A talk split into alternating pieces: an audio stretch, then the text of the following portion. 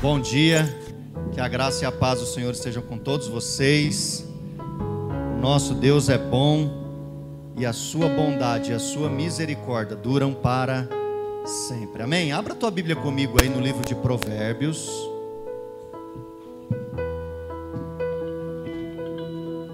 Dezesseis.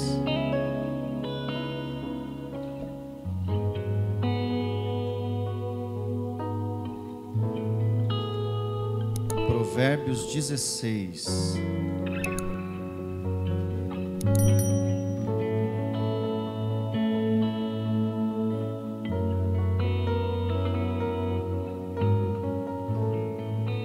Amém? Olha o que diz a palavra do Senhor em Provérbios 16. Eu vou ler a partir do 1, mas eu vou dar ênfase ao 3. Eu vou ler a partir do 1, mas a ênfase vai sobre o 3. Diz assim: coração do ser humano pode fazer planos, mas a resposta certa vem dos lábios do Senhor. Todos os caminhos de uma pessoa são puros aos seus próprios olhos, mas o Senhor sonda o espírito. Entregue as suas obras ao Senhor, e o que você tem planejado se realizará. Em algumas versões diz: consagra ao Senhor tudo o que você faz, e os seus planos serão bem sucedidos. Amém? Eu quero aqui ministrar a respeito de dízimos e ofertas. E eu quero dar um testemunho do que nós vivemos sobre essa palavra. Toda a igreja sabe, pelo menos a maioria, que nós estamos nos mudando para o salão do lado. E que essa mudança geraria uma, uma reforma e, consequentemente, um gasto.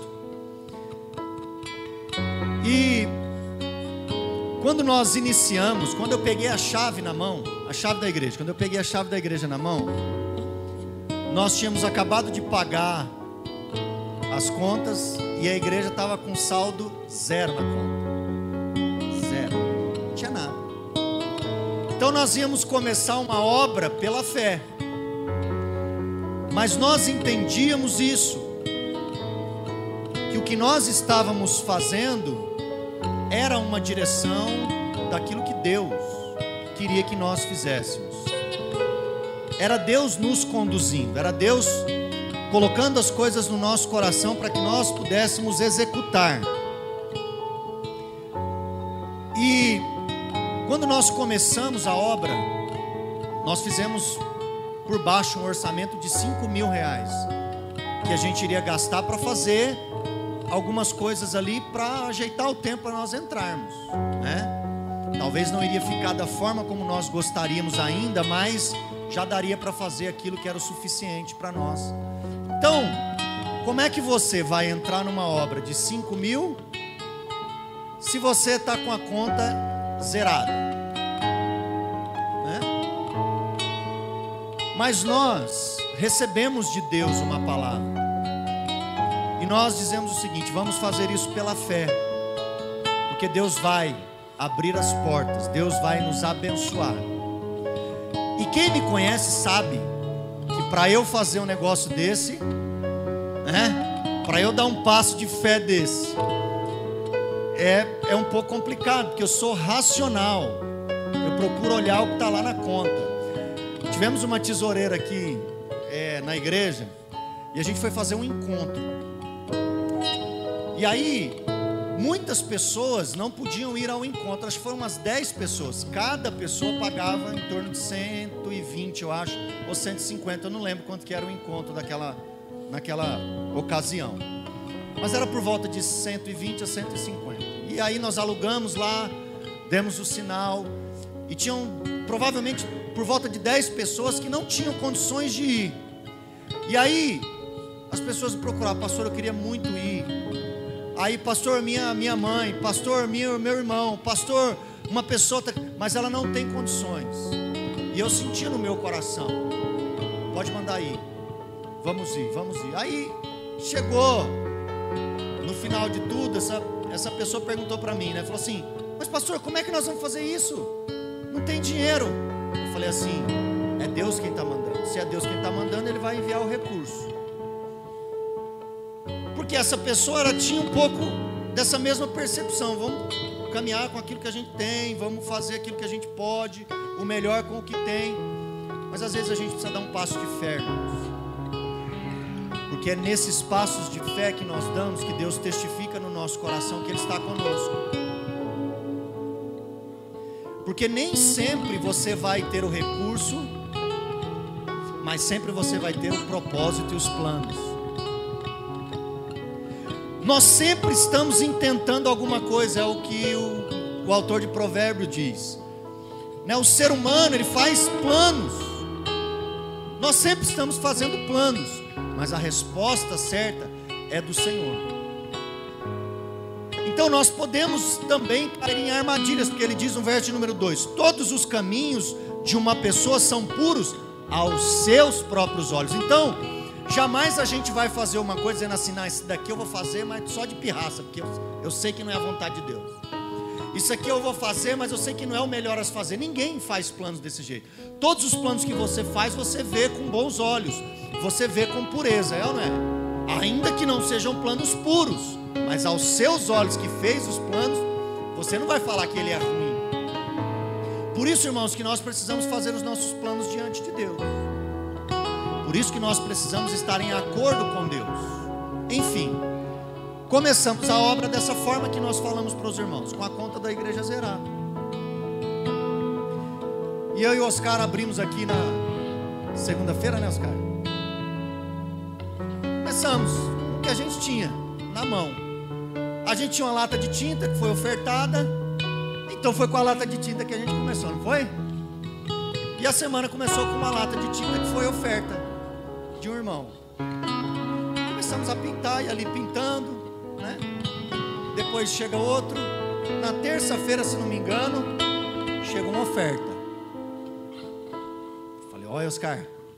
Chamei o Oscar e o Denis, falei, olha como Deus faz as coisas. Eles dois estavam nessa hora. O olhão do Oscar, se bem que ele é mais ou menos igual a Clarice, não precisa de muito para chorar, né, Fernando? O olhão do Oscar já encheu de lágrimas. Falei, é, assim que Deus trabalha.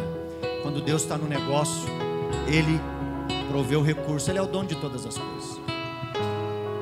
E ali, irmãos, deu quarta, quinta, sexta, outros irmãos foram trazendo ofertas, ofertas, outros vieram ofertar o seu serviço, a sua ajuda. Sabe qual era o nosso planejamento inicial para essa obra? Passar os, todos os materiais no cartão dividir e fazer um apelo para a igreja. Irmãos, quem puder dar uma parcela ou dar. Se a gente conseguisse tantos com tantos reais, a gente paga a parcela do cartão e vamos embora, vamos caminhar. Nós, nós compramos, irmãos, tudo que nós compramos. Nós já temos o material para o telhado, temos o material de pintura, temos o material para o altar só falta agora fazer o som, porque nós vamos ter que mudar algumas coisas aqui para adaptar lá ao novo espaço. E nós compramos tudo à vista. Você pode dar glória a Deus por isso? Não temos nenhuma dívida por enquanto. E não vamos ter.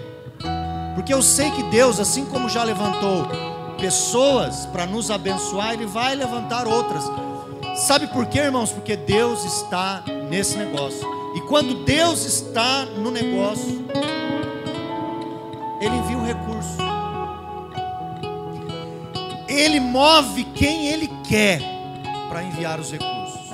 E é por isso que nós amamos esse Deus, é por isso que nós servimos esse Deus e trabalhamos aí, irmãos, a semana toda com alegria no nosso coração. Semana que vem, se tudo der certo, talvez a semana que vem nós já vamos fazer o culto lá. E se você ainda não viu, depois do culto eu vou abrir lá só para você dar uma espiadinha, para você ver como é que está ficando. Para você incendiar o seu coração, assim como o nosso está aceso com isso, amém? Esse lugar já não comporta mais a nossa igreja. Esse lugar já não comporta mais. Se toda a nossa igreja se congregar aqui nesse lugar, esse lugar já não cabe mais. Então nós estamos fazendo a lista, estamos ainda diminuindo a capacidade. Mas se nós deixássemos liberados e todas as pessoas viessem, não teria mais lugar aqui. Então, Deus nos abençoou com 20. Ó, eu falei, lembra, Denis? Era 20 lugares a mais, não era? Mas aí algum filho de Deus, que eu não sei quem foi, deu uma ideia de fazer o altar um pouco destacado lá. Como é aqui, ó, fazer lá. E nós ganhamos mais, pelo menos uns 20 lugares, não foi isso? Pelo menos mais 20. Então vão dar 100 cadeiras. Amém? Você pode dar um glória a Deus por isso? Irmãos, ó, eu vou falar um negócio aqui, ó, presta atenção. E uma igreja linda. Um lugar lindo para o nosso Deus, mas mais para mim e para você, porque Deus não habita em templos feitos por mãos de homens. Ele habita no nosso coração. Amém? Mas eu e você vamos cultuar a Deus num lugar top para a glória de Deus. Amém? Por isso é importante que você seja fiel nos seus dízimos e nas suas ofertas. A igreja do Nazareno, ela não vive de ofertas mirabolantes, não. Você não vai ver aqui em nenhum mês do ano a gente fazer uma campanha para que você dê tudo que você tem. Você não vai ver isso aqui, nunca. Nunca. Porque nós vivemos da fidelidade do nosso povo. Por isso nós ensinamos sobre isso. Porque é a fidelidade que vai levar você à prosperidade. É a fidelidade que vai conduzir você a um caminho de prosperidade. Prosperidade eu não estou falando só financeira, não. Pastor, tem gente que não dá o dízimo, mas tem dinheiro. Mas não tem prosperidade. Prosperidade é muito mais do que dinheiro. Prosperidade é muito mais do que dinheiro. Amém? Então, presta atenção nesse versículo. Entregue o seu caminho, as suas obras ao Senhor, e o que você tem planejado, seus planos serão bem sucedidos. Amém? Você que trouxe o seu dízimo e a sua oferta, pegue ele aí na sua mão. Nós vamos orar e nós vamos consagrar ele a Deus. Amém? Santo Pai, nós te damos graças, Senhor, pelo privilégio de contribuir com a obra do Senhor na terra. Obrigado a Deus pela família Nazareno. Obrigado por essa igreja, ó Deus, e pelos irmãos e irmãs que são fiéis à tua obra, fiéis ao Senhor. Obrigado por cada um, ó Deus, que contribuiu para essa obra, seja com valores financeiros, seja com, é, seja com o seu trabalho, o seu tempo. Nós louvamos ao Senhor por todas essas pessoas e pedimos, ó Pai, que o Senhor multiplique multiplique bênçãos sobre a vida dessas pessoas. Obrigado a Deus pela vida dos meus irmãos, obrigado pela vida de irmãos, ó Pai, que nem da igreja são, que nem frequentam essa igreja, mas nos abençoaram nessa obra. Obrigado pelos teus servos, em nome de Jesus, eu oro e te agradeço. Receba, Pai, os nossos dízimos e as nossas ofertas de todo o nosso coração. Amém e amém. Você que trouxe, pode sair do seu lugar e entregar aqui o seu dízimo e a sua oferta. Amém? Se quiser passar, a gente tem maquininha também, tá, irmãos?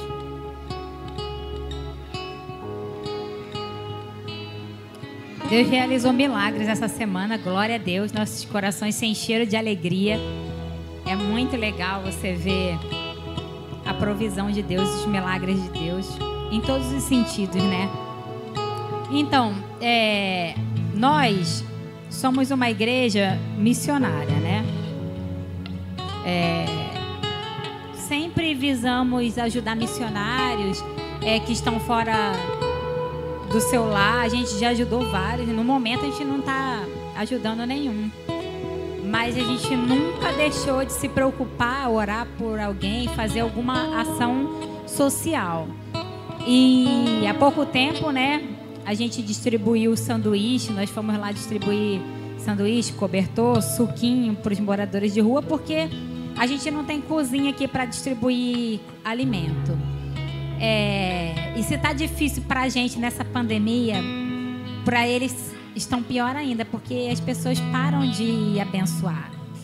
E aí eu sempre tive muito esse desejo no meu coração. amo, amo ação social amo missões, amo ajudar os pobres, os moradores de rua, os necessitados, as viúvas. Se tem uma coisa que mexe comigo é isso. E o Denis também, né? Agora está na à frente de missões e também é apaixonado por essa ação.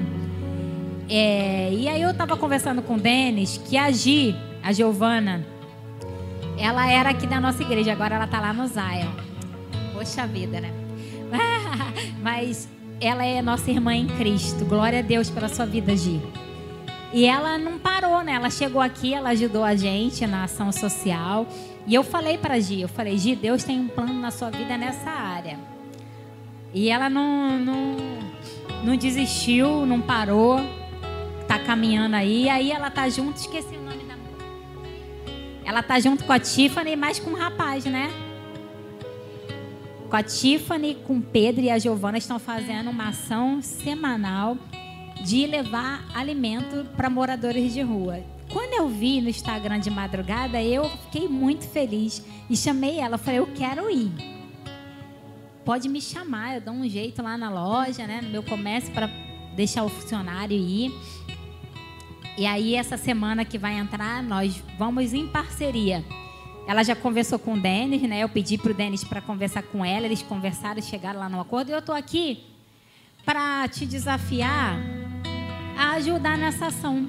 Se você quiser ir também, é uma, é uma ação que você sai de lá com seu coração tão cheio de alegria tão grato de poder ajudar quem não tem o que comer. Porque eu queria até compartilhar com vocês a passagem que diz assim: o julgamento das nações. E esse julgamento ele vai acontecer. Você lê a Bíblia e você vê o que está acontecendo, você fala: Jesus está voltando. Nada, nada, nada está não está escrito, nada está oculto, né? Tudo já está escrito na Bíblia. As tribulações, o amor de muitos estão esfriando. Tudo está escrito na palavra de Deus e os sinais nos mostram que Jesus está voltando.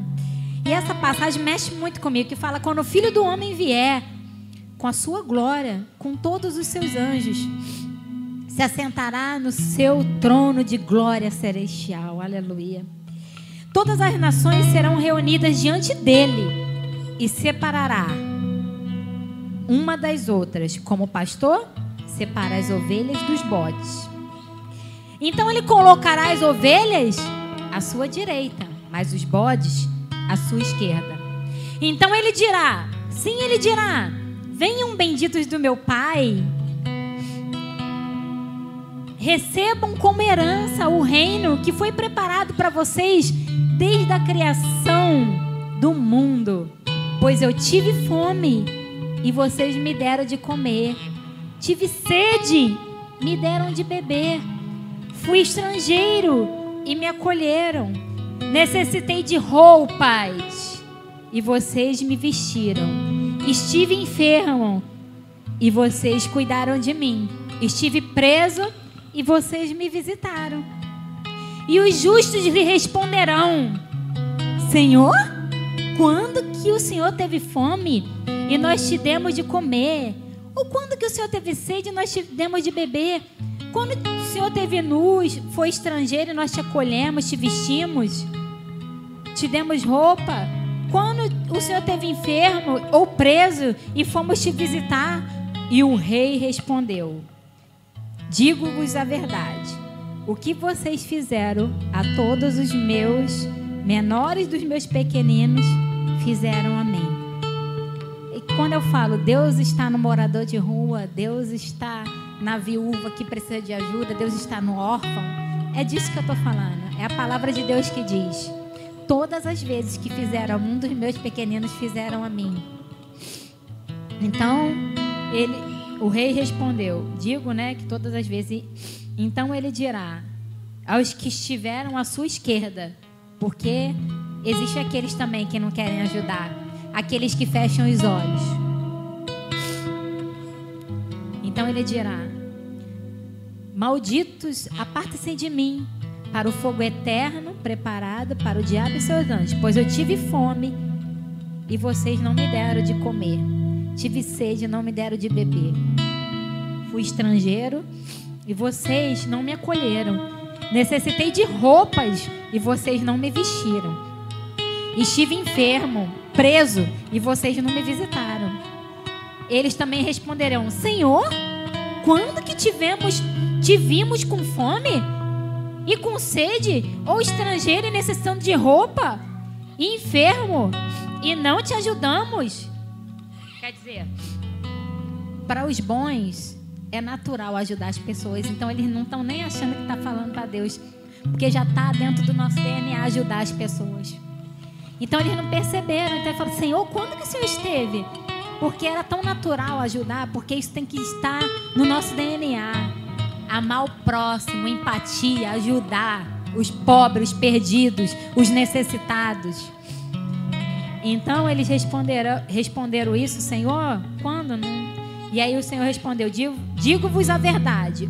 O que vocês deixaram de fazer algum destes mais pequeninos também, a mim deixaram de fazer.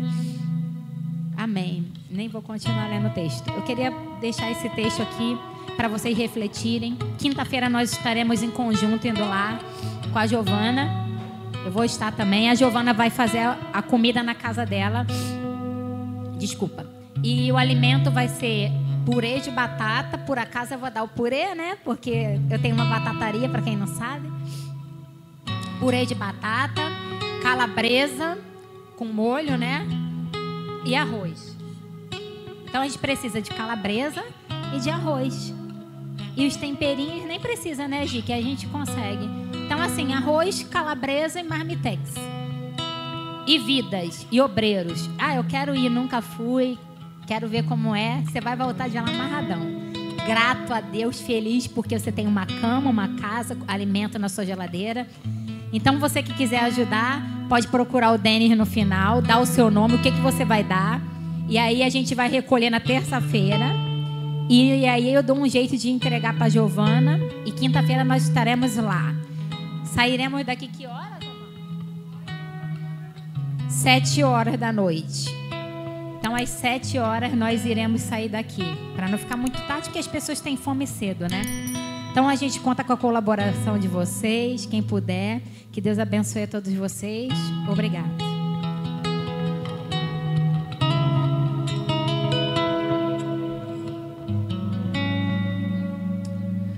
Aleluias. Glórias a Deus.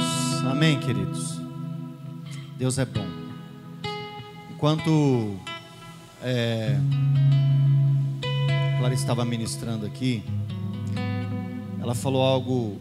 Eu fiquei pensando em algo que ela falou no louvor, um texto é, que ela citou quando estava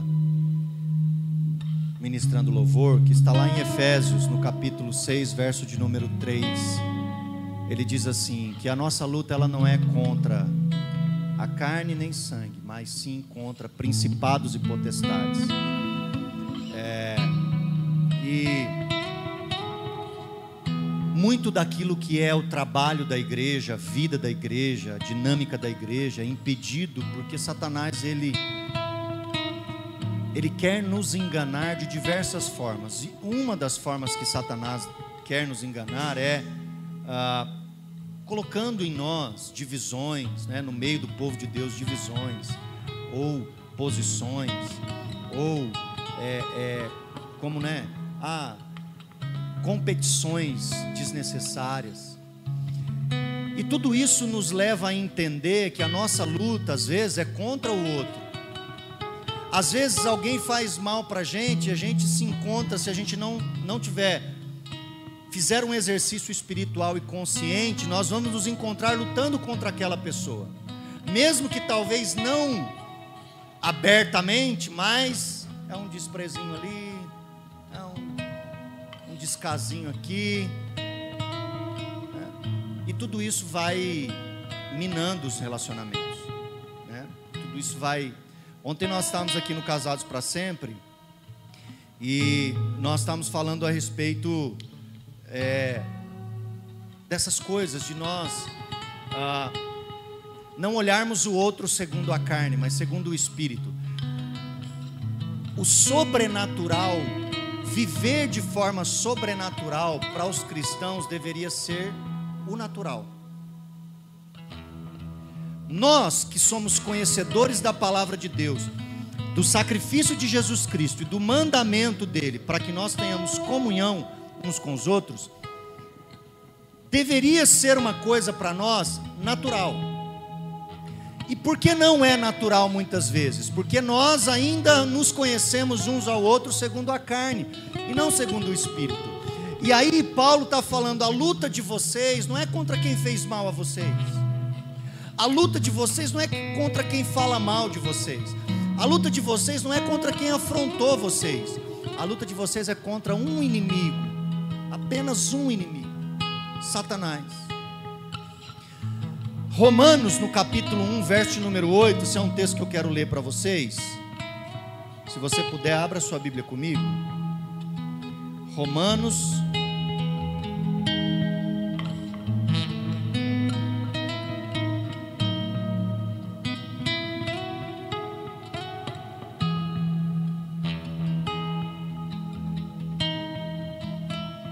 Romanos capítulo 1, verso de número 18.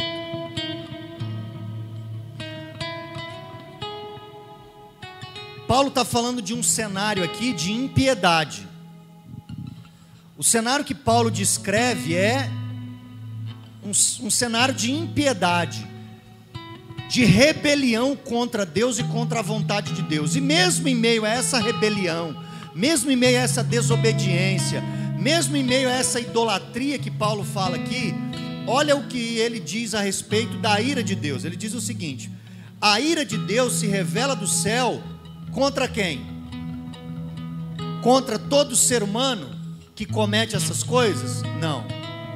O texto vai dizer: Pois a ira de Deus é revelada dos céus contra toda impiedade e injustiça que o ser humano comete. Deus ama cada um de nós, ainda que cometamos injustiça e impiedade. O que Ele odeia é a nossa injustiça e a nossa impiedade, que são frutos de corações que não tiveram um encontro ainda com Deus, que não foram limpos pelo lavar regenerador da palavra de Deus e que não foram purificados pelo poder do Espírito Santo de Jesus Cristo e conhecem os irmãos e as outras pessoas segundo a carne, mas não segundo o espírito. Quando você passa a conhecer o seu cônjuge, não segundo a carne, mas segundo o espírito, o seu casamento muda. Quando você reconhece os seus filhos, não mais segundo a carne, mas segundo o espírito, o seu relacionamento com ele muda. Quando você reconhece o teu irmão, a tua família, teu familiar, teu pai, tua mãe, não mais segundo a carne, mas segundo o espírito, isso vai transformar a maneira como você se relaciona. E Jesus deixa isso muito claro através da Santa Ceia. Jesus ele ele nos convida para sua mesa para dizer o seguinte: olha, Nessa mesa tem um pecador que vai me trair, tem um traidor no meio dessa mesa. Mas a minha luta não é contra ele, eu amo ele, eu amo Judas. Você crê que Deus amou Judas, assim como ele ama você? Você crê que Deus ama Pedro? Eu estou só fazendo aqui para o Oscar pediu para fazer assim, ó, para enquadrar na, para enquadrar. É, voltando aqui, você crê que ele ama todos aqueles que estavam na mesa? Aquele que ia duvidar da fé, que ia duvidar da ressurreição dele, que era Tomé, que pediu para ver o furo na mão, aquele que entregou ele por 30 moedas, aí o outro que estava sentado aqui jurou amores por ele, mas negou ele três vezes. Jesus amava toda essa galera. Por que, que eu e você não amamos quem nos ofendeu um pouquinho assim. Porque eu e você não amamos os nossos irmãos que possuem dificuldades, problemas, defeitos, temperamentos, como eu e você. Nós não temos esse direito. A mesa, você chama para cear a mesa, normalmente quem? quem são as pessoas mais próximas e que você ama, não é isso? São as que se assentam na sua mesa. E Jesus foi exatamente o que ele fez com os discípulos. Não se importando com o que eles iriam fazer, porque eles sabiam qual era a motivação, quem era que os motivava por trás. Por isso, irmãos, a nossa luta ela não é contra a carne e nem sangue. A tua luta não é contra o teu irmão, a tua luta não é contra o teu familiar, a tua luta não é contra o teu cônjuge, a tua luta é contra Satanás. Quando você entrar no seu quarto de guerra e colocar todas essas coisas que Satanás tem feito diante do teu Deus, ah, meu Deus, ele muda ambientes, ele transforma pessoas, ele cura corações. Quando nós nos colocamos diante dele, ele transforma tudo. O ambiente muda onde Jesus chega. E Ele vai chegar através da sua vida. Ele vai chegar nos ambientes através da minha e da sua vida. Ele vai chegar na sua casa por causa de você. Ele vai chegar no seu trabalho porque você foi para lá. Ele vai chegar nessa igreja porque vocês estão aqui. E o ambiente é uma benção. É um ambiente que nós não temos mais problemas, não temos mais discussão, não temos mais desavenças. Claro que não. Mas é um ambiente onde nós não nos olhamos mais segundo a carne porque nós sabemos que nós somos difíceis sim. Mas está tudo bem, porque os discípulos eram difíceis e o Mestre cuidou deles, ensinou eles, trabalhou, orou por eles. Jesus foi para o Getsemane interceder pelos seus discípulos. Ele disse: Vocês não podem vigiar nem uma hora comigo. Jesus passou noites em claro, orando por discípulos que trairiam, e ele sabia de tudo isso. E por que, que ele perdeu o tempo dele orando? porque ele sabia que aquilo não era perda de tempo, aquele sabia que era um investimento no futuro. Às vezes você acha que você está perdendo tempo orando por alguém que você acha que não tem mais jeito, mas você não está perdendo tempo, você está investindo no futuro. O que, que é um investimento? É você abrir mão de algo agora para pegar ele lá na frente com bênção, é ou não é? Ó, com um montante abençoado. A oração é isso. Nós abrimos mão do nosso tempo. Às vezes nós fazemos. O pastor Cláudio tem postado algumas frases sobre oração no grupo dos intercessores. Isso é bom para nossa, sabe, para a gente entender a importância. Irmãos, deixa eu falar uma coisa para vocês aqui. E uma, fazer um apelo. Nós começamos essa obra. Algumas pessoas que estão envolvidas diretamente na obra começaram a ser afrontadas por Satanás. Você falando aqui, Camila, isso aí não foi convulsão, coisa nenhuma, não. Não foi, não.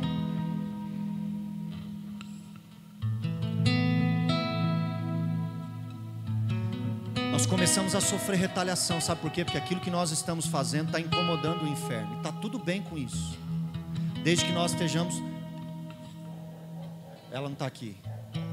O Fernando está aí? Está com a Amanda lá. Deus se levantou também, o Satanás se levantou também contra a vida da Amanda. É, eles estão cuidando das crianças. É. Então nós temos visto essa insatisfação, mas nós não paramos. Nós confiamos naquele que tem nos movido. Só Ele pode nos parar, ninguém mais. Só Deus pode te parar quando você está no caminho dele. Ninguém mais. Então a sua luta não é contra a carne nem sangue. Então, não olhe mais a ninguém segundo a carne, mas segundo o Espírito. Para que todos nós possamos compartilhar. Hoje nós estamos recebendo aqui, ó, membros da nossa família. A Diva, o Mirailto, a Tiffany, que já vocês já conheceram ali. E para nós é um grande privilégio receber vocês aqui. Né? É um prazer imenso receber vocês aqui e dizer que vocês são parte dessa família. Essa mesa aqui ela não é a mesa da igreja do Nazareno, reino e família, ela é a mesa do Senhor. E Paulo vai dizer o seguinte: olha, examine, examine o homem, né? A si mesmo e coma. Por quê? Porque, porque é importante que todos participem desse momento. Porque quando nós fazemos isso, nós estamos nos lembrando do que Cristo fez por nós. Quem não pode participar dessa mesa? Quem não quer entender isso. Quem não entende o que Jesus fez e não vê o seu irmão segundo o Espírito, mas segundo a, não entendeu a comunhão do corpo ainda. Ainda está lutando contra o irmão, não contra Satanás. Mas sendo isso é o que Paulo disse: examine a si mesmo. Você está nessa situação, você é, é alguém pecador, verterado mesmo, que não quer se arrepender, que não quer ter conserto, então você não pode fazê-lo, por quê? Porque fazendo você vai atrair juízo para si. Agora, se você é alguém que entrou nesse caminho, se você é alguém que reconhece o que Cristo fez por você, se você é alguém que, mesmo que tenha falhas, dificuldades, mas está caminhando para se tornar como Jesus, pode participar, você deve participar dessa mesa. Amém? Glória a Deus.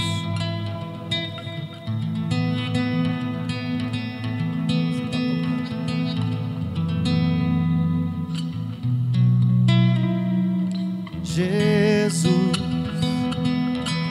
eu quero ser igual a ti. Eu quero amar o que tu amas Quero estar onde tu estás, ter um coração igual ao teu, um coração igual ao teu. Eis-me aqui, disponível eu estou. Usa-me Quero ser as tuas mãos, Santo Deus, ajuda-me. Santo Deus, ajuda-me a ser santo como tu, puro como tu és simples como Jesus,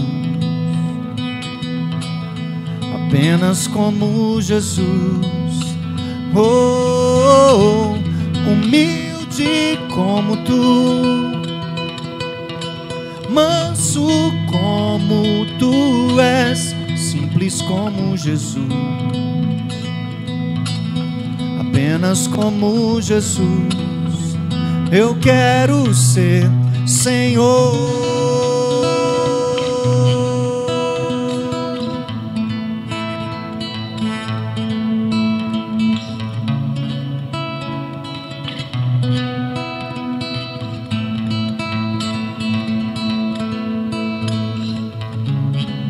Tira o meu prazer pelo pecado. Coloca o caráter de Jesus em mim. Tira o meu prazer pelo pecado.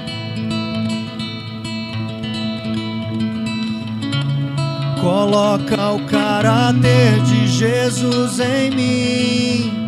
Ó oh Deus, eu quero ser santo como tu, puro como tu és. Apenas como Jesus. Oh, humilde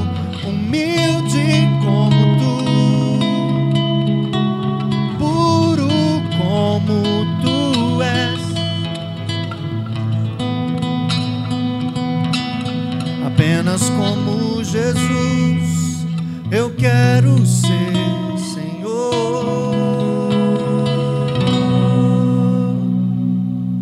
Aleluias. Vamos colocar todos de pé. Louvado seja o nome do Senhor Jesus. Mais uma vez aqui uma mesa impecável né, Sandrinha? Glória a Deus por isso, para que nós possamos compartilhar desse momento precioso, em que o Senhor Jesus, tendo tomado o pão, partiu e deu graças a Deus. Graças a Deus, por que Jesus deu graças a Deus? Você não pegou, filha? Pegou? Por que, que Jesus não? Por que, que Jesus deu graças a Deus? pelos discípulos. Jesus deu graças a Deus pela comunhão. Jesus deu graças a Deus pelos amigos. Jesus deu graças a Deus pela mesa. E Jesus deu graças a Deus pelo amor do Pai. Você pode agradecer a Deus por tudo isso hoje? Você pode fazer isso comigo e dizer obrigado, Jesus, pelo teu amor, obrigado porque o Senhor tem nos dado comunhão, obrigado pelo privilégio de servir ao Senhor. Vamos consagrar os elementos: o pão simbolizando o corpo de Cristo que foi moído no madeiro, e o suco simbolizando o sangue de Cristo que foi derramado. Pai querido, te damos graças, ó Deus, pelo privilégio de estarmos assentados à mesa com o Senhor e juntos aqui em comunhão. Obrigado pelo teu sacrifício, ó Pai, que trouxe vida a todos nós. Hoje nós podemos viver uma vida livre, ó Pai, de todas as amarras do pecado, dos grilhões do pecado que nos aprisionam no nosso egoísmo, na nossa falta de compreensão, na nossa, na nossa natureza pecaminosa, nas nossas concupiscências. Obrigado, Pai, porque hoje nós somos livres por meio do teu sacrifício e cheios do teu Espírito Santo para vencer o pecado e as tentações dessa, dessa época e desse mundo, ó Deus. Em nome de Jesus, nós consagramos esses elementos em nome do Pai, do Filho e do Espírito Santo. Amém e amém. Agora eu vou pedir a todos vocês que podem, quem não pode, fique à vontade, mas todos que podem, vamos colocar de joelhos como sinal de reverência ao nosso Deus. Amém? Gostamos sempre de fazer assim. Você que não pode, fique em paz, à vontade, aí do jeito que você pode, para que nós possamos participar juntos desse momento especial. Pois eu recebi do Senhor o que também vos entreguei.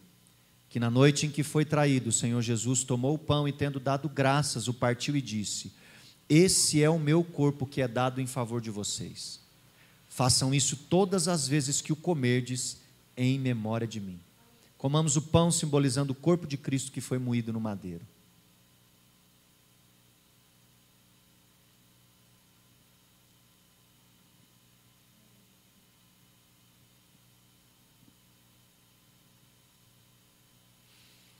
Por semelhante modo, depois de haver ele tomou também o cálice, dizendo: Este cálice é a nova aliança no meu sangue. Fazei isso todas as vezes que o beberdes, em memória de mim. Vamos tomar o suco simbolizando o sangue de Cristo que foi derramado no madeiro.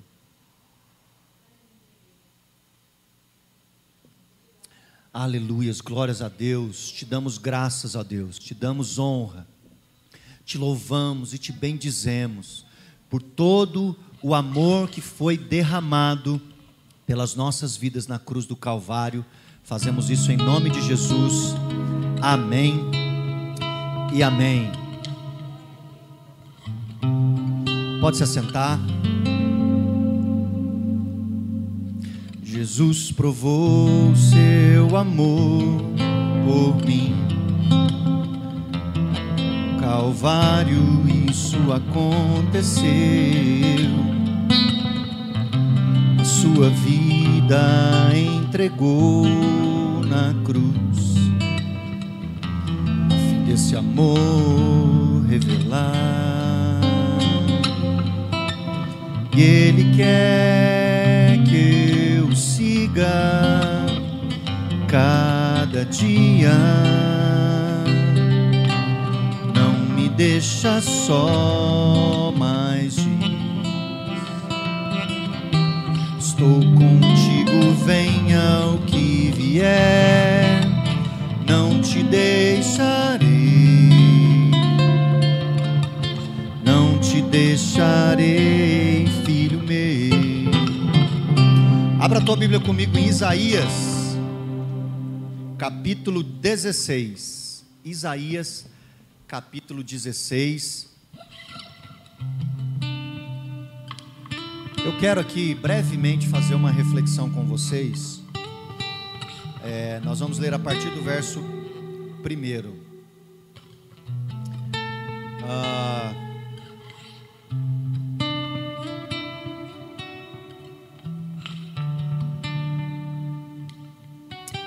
Amém? Diz assim a palavra do Senhor. Isaías capítulo 16, verso de número 1.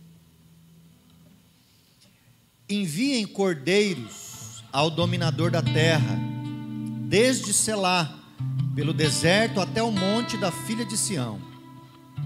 Como pássaro espantado, lançado fora do ninho, assim são as filhas de Moabe nos vales do rio Armon.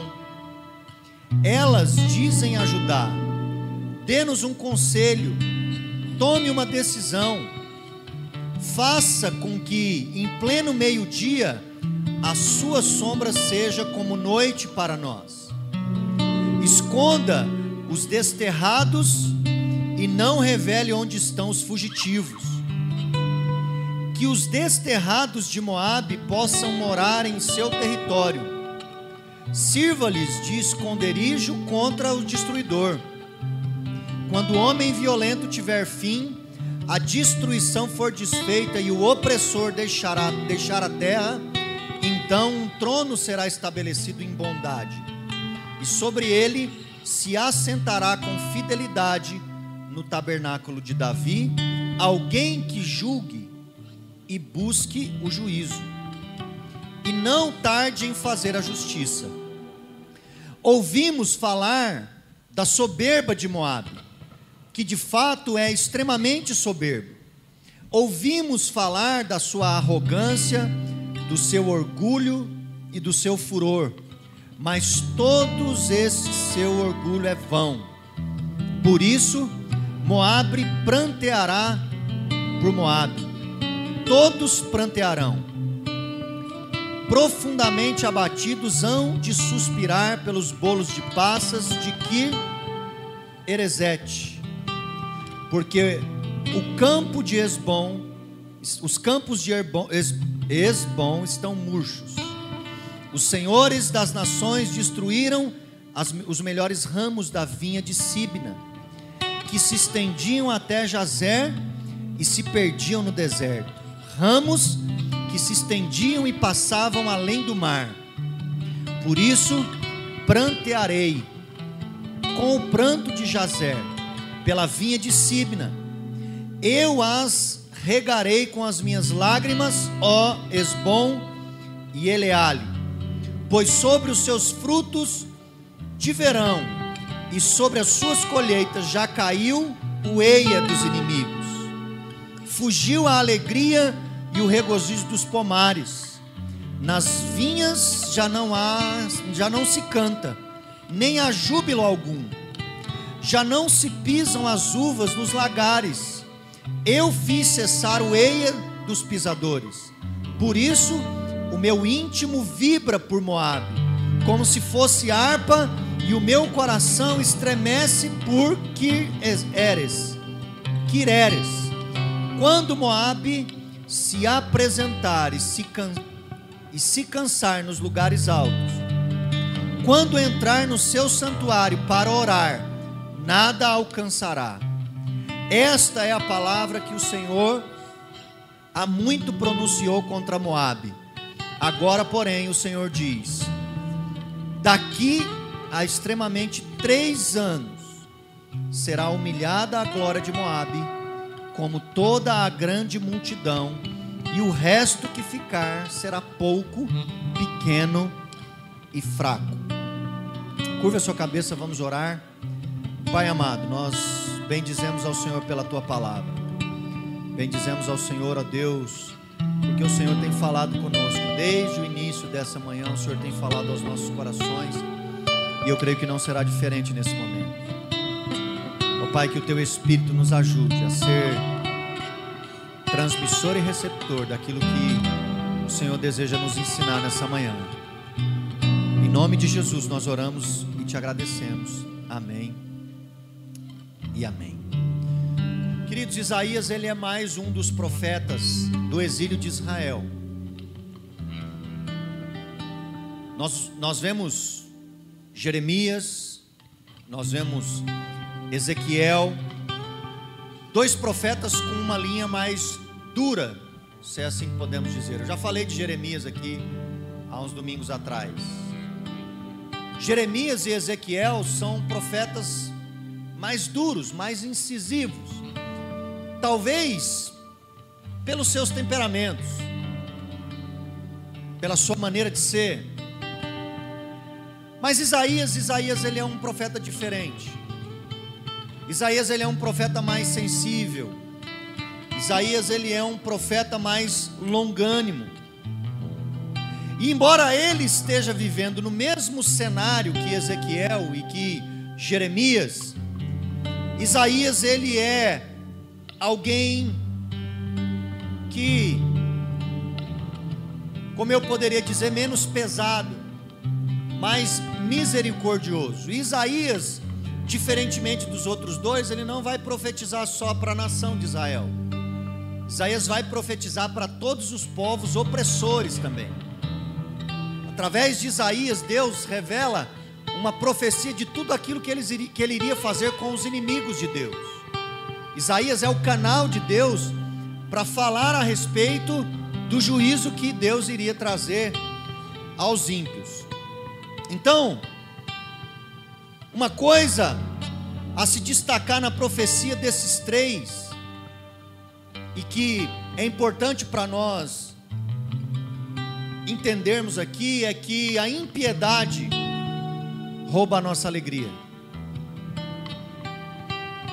A impiedade de uma nação ela é capaz de roubar a alegria dessa nação. A impiedade de uma família é capaz de tirar a alegria dessa casa.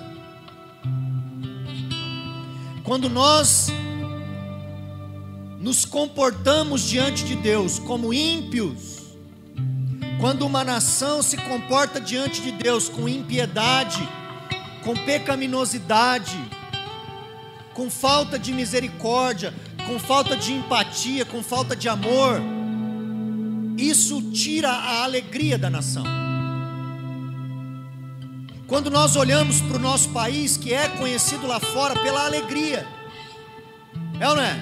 O Brasil sempre foi um país conhecido lá fora pela sua alegria, e nós olhamos hoje pelas ruas, nós olhamos hoje pelos corredores dos supermercados, nós olhamos hoje por todos os lugares onde passamos um semblante diferente.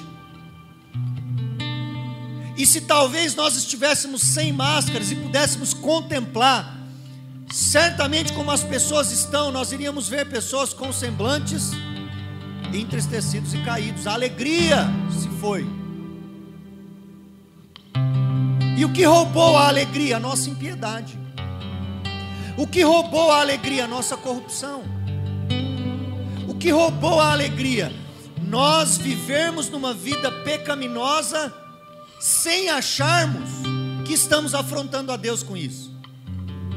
Porque uma coisa é você viver em pecado sem saber que isso afronta Deus.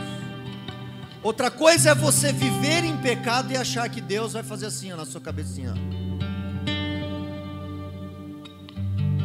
Não vai. Porque o mesmo Deus que nos ama é um Deus que preza pela sua justiça e pela sua santidade. Isaías está dizendo o seguinte: foi-se embora a alegria de Israel. Moabe não tem mais alegria. Moabe agora está desolada. Moabe está em ruínas. por causa da sua impiedade, por causa da sua pecaminosidade, Moabe está em ruína, Moabe está desolada. Eu, eu assim, olhando é, para Jeremias e Ezequiel e olhando para Isaías, é, dá a impressão que Isaías ele está profetizando num tempo diferente dos outros dois.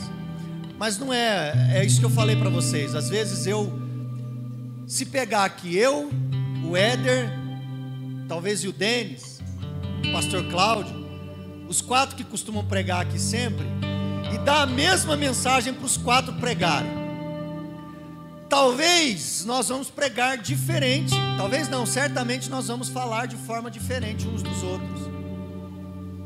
E me parece que Isaías ele é um profeta que não não se deixou abater pelo tempo em que ele estava vivendo, mas mesmo no tempo em que ele estava vivendo, ele foi um semeador de esperança. Ele foi alguém que semeou esperança.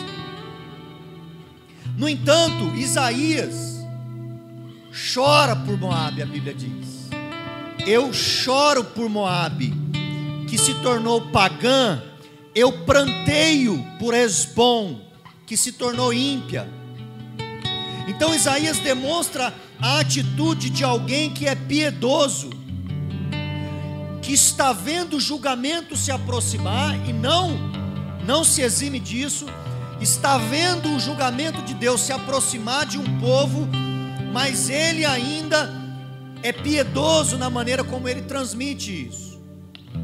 Ele é misericordioso com relação àqueles que são a nação ímpia, mas ele olha para essa nação e ele tem um compromisso com essa nação.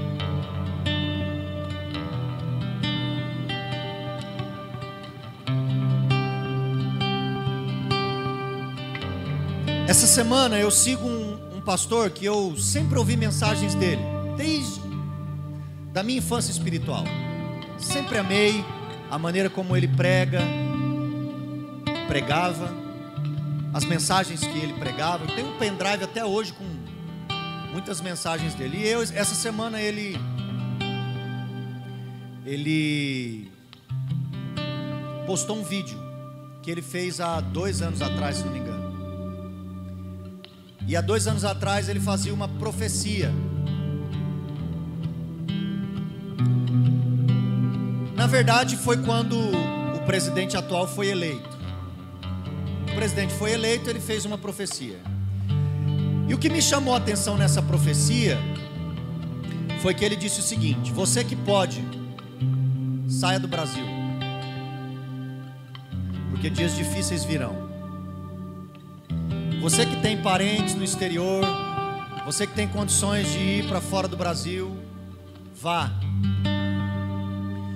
porque o negócio vai ficar estreito. E aquilo me chamou a atenção, porque eu olho para esses profetas, nenhum deles deixou a sua nação. Eu olho para esses profetas, nenhum deles fez isso, todos eles ficaram e fizeram o que tinha que ser feito. Isaías é um desses guerreiros que, em meio a um tempo de tribulação, ele sofre a dor do seu povo. Ele sofre a dor não do seu pecado, mas do pecado do povo.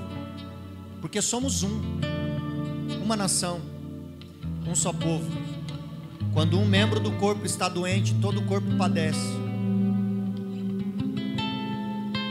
Quando um membro do corpo é atingido, todo o corpo sofre por conta disso. Então Isaías ele se aflige pelo que está prestes a acontecer, e ele lamenta o destino das nações, não só de Israel, mas o destino das nações inimigas. Isaías não é aquele profeta que olha os inimigos e diz assim: está lascado, Deus vai vir com juízo, ha, ha, ha. Não. Como nós vemos hoje, essa polarização, quando o lado que é o oposto ao seu perde alguma coisa, o lado dá risada faz chacota. Quando começou esse negócio da pandemia, e agora? Quero ver os crentes, quero ver os profetas, o que, que vai fazer? E aí, cadê Deus nesse momento? No momento em que nós, como nação, deveríamos fazer o quê?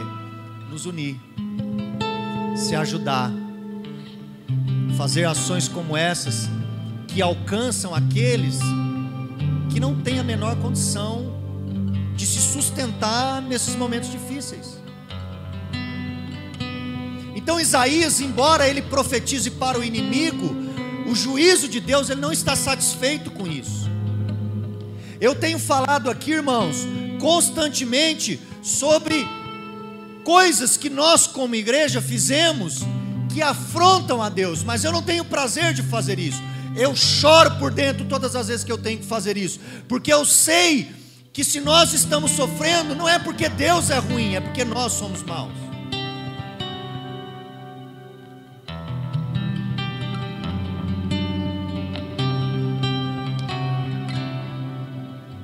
Isaías ele é um profeta que vai na contramão, justamente por causa disso. Ele é um profeta que vai na contramão daquilo que é comum. O que se tornou muito comum na nossa nação nos últimos anos? Uma pregação de bênção, uma pregação de vitória, uma pregação de prosperidade. Mas nós esquecemos que a vitória, a prosperidade só vem com santidade e fidelidade. E nós deixamos de pregar a santidade e a fidelidade. Uma coisa não vai acontecer em detrimento da outra, irmão.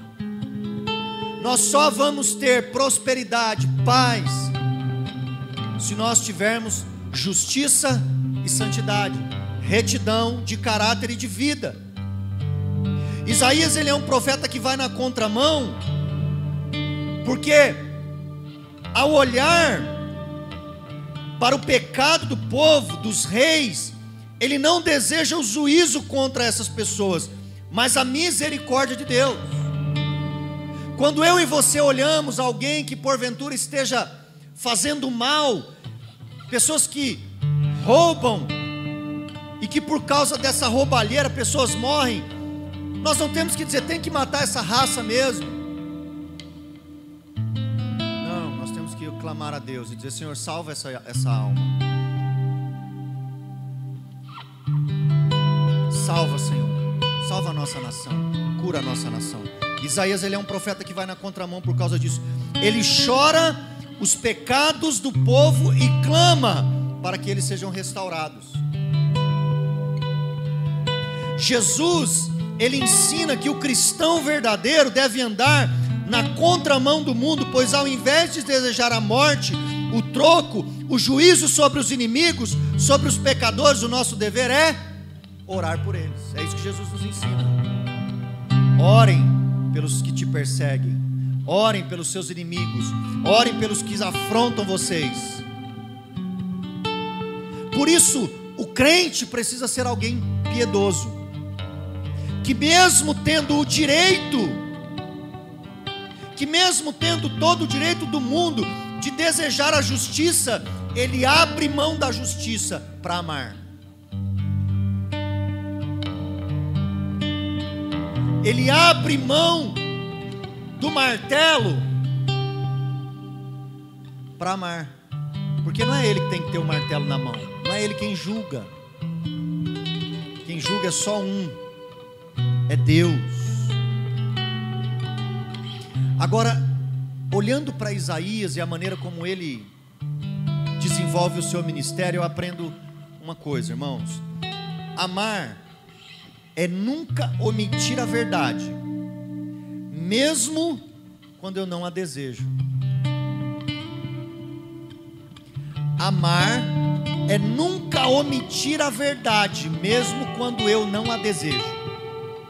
Isaías certamente não desejava que o juízo de Deus viesse contra aquele povo, mas por amor àquele povo, ele profetizava. Isaías é um profeta responsável em profetizar o juízo e a destruição de diversos povos: assírios, filisteus, moabitas, damascenos, etíopes, egípcios, babilônios, árabes, israelitas, mesmo que Deus o tenha incumbido disso, Isaías não fazia desejando que todos os seus alvos e todas as suas profecias se cumprissem, porque ele cria na misericórdia de Deus em favor do seu povo. Irmãos, uma coisa é nós amarmos, e outra coisa é nós nos responsabilizarmos com a verdade. Porque nós podemos dizer que amamos sem profetizar a verdade para aquelas pessoas. E nós, como igreja, temos levado muitas coisas assim. Temos, temos deixado de falar a verdade uns para os outros, porque nós não queremos nos indispor. E a impiedade vai tomando conta de nós. E a impiedade vai tomando conta da igreja. Porque não há mais pessoas que falam a verdade em amor. porque elas têm medo de como os outros vão receber essa verdade em amor.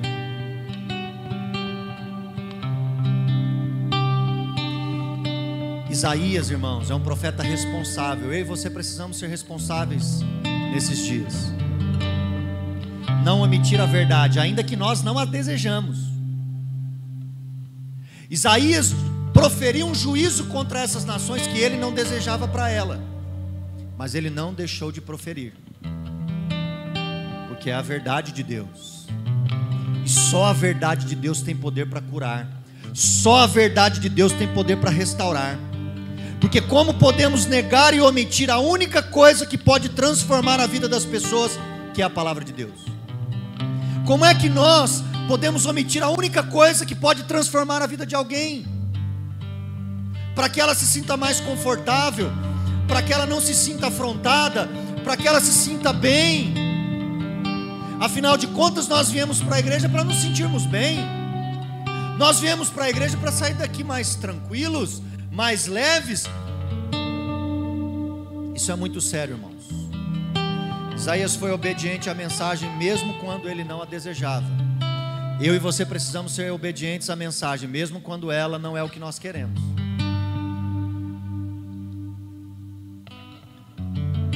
Você chegar perto de um irmão seu e dizer assim: é isso que vai acontecer com a tua vida, se você não mudar a sua atitude fácil. O que você está plantando, você vai colher. De Deus não se zomba. Não é fácil.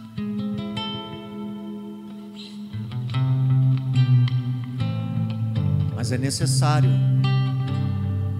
para que haja restauração. É necessário para que haja conversão. Eu aprendo com Isaías que amar é estar aberto à misericórdia. Porque por diversas vezes nós vamos entender que pessoas não merecem a nossa misericórdia. Quando Isaías olha a nação, ele diz assim: Senhor, lá no capítulo 6, se eu não me engano, no começo do livro de Isaías, ele diz assim: eu habito no meio de um povo impuro, no meio de um povo de impuros lábios.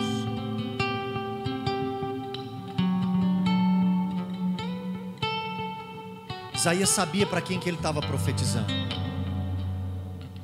mas em nenhum momento ele deixou de amar essas pessoas. Irmãos, se nós vivemos dias difíceis, não deixe de profetizar, não deixe de profetizar o amor, não deixe de profetizar a graça de Deus. Não deixe de profetizar a benignidade do Senhor, a bondade do Senhor, mas também a justiça dele, também o juízo dele.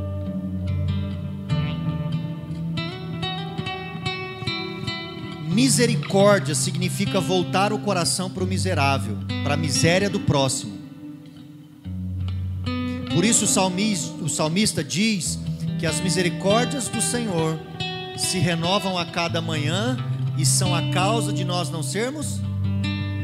Porque todas as vezes que eu e você acordamos de manhã, nós precisamos da misericórdia do Senhor. Todos os dias, todos os momentos. Se não fossem as misericórdias do Senhor, nós já teríamos sido, sido consumidos. Por isso que nós precisamos ser misericordiosos. Eu e você precisamos agir com misericórdia.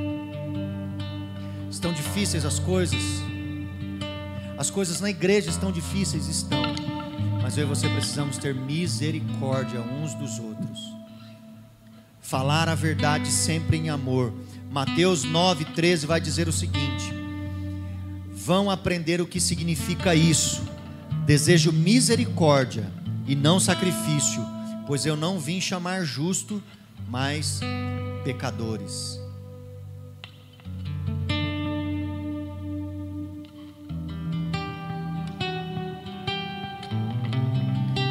Vivemos dias, irmãos, em que fica evidente o resultado dos nossos pecados como igreja. É evidente hoje o resultado do nosso pecado como igreja. Talvez por omissão, talvez por perversidade, Mas é claro que nós enfrentamos hoje, como igreja, uma situação adversa.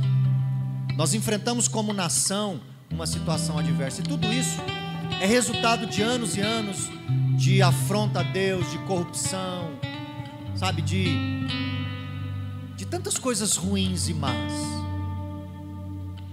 De tantas coisas que nos assolaram e no, nós como igreja não nos posicionamos diante de todas essas coisas. Mas a palavra diz que todas as vezes em que arrependimento e correção, o Senhor foi misericordioso com o seu povo. Então que você possa nesses dias orar pela igreja, orar, orar pela sua nação, orar pelos seus irmãos, pelos familiares e orar para que Deus tenha misericórdia de nós, para que nós nos arrependamos e encontremos no Senhor restauração. Encontremos no Senhor a sua misericórdia. Por isso é que nós não podemos deixar de profetizar a esperança em meio ao caos, porque só quem pode nos tirar desse caos é o Senhor. Só quem pode nos tirar dessa situação, restaurar todas as coisas, é o Senhor. Então, que os nossos olhos, que os nossos corações não estejam voltados para homens, não estejam voltados para circunstâncias, não estejam voltados para líderes, mas que os nossos olhos estejam voltados para o Senhor. Porque com os olhos voltados para o Senhor, nós conseguiremos esperança para sair dessa situação.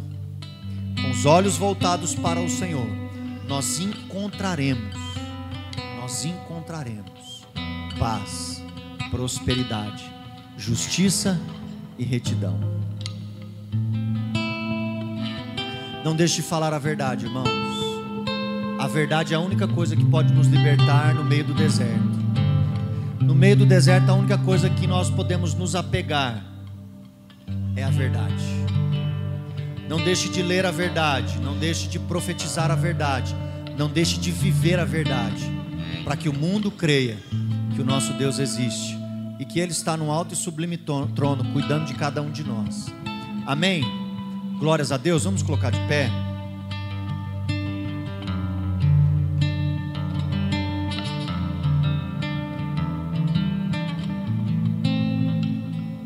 Aleluia, Jesus. Curva a sua cabeça, vamos orar. Pai eterno, nós te damos graça pela tua palavra, Deus. Que o teu Espírito Santo, ó Pai, venha curar a nossa nação. Que o teu Espírito Santo venha curar a tua igreja, venha curar os nossos corações. Que a tua misericórdia, Deus, seja lançada sobre nós. Que a tua graça seja abundante com a nossa vida. Livra-nos de todo mal, ó Deus. Livra-nos de toda corrupção. Converte o coração de todo homem corrupto dessa nação. Converte o coração de todos aqueles, ó Pai, que buscam os seus próprios interesses.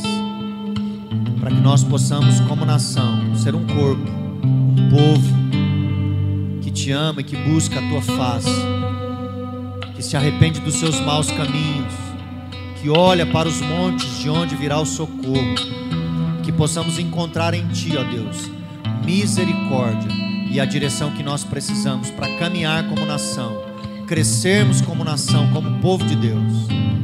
Precisamos de Ti, Espírito Santo de Deus, agindo nos nossos corações. Precisamos de Ti agindo nas nossas vidas Precisamos de Ti nos transformando, nos edificando, nos dando entendimento, mudando a nossa mente, mudando os nossos corações, curando as nossas almas, libertando-nos de todo mal, de todo pecado.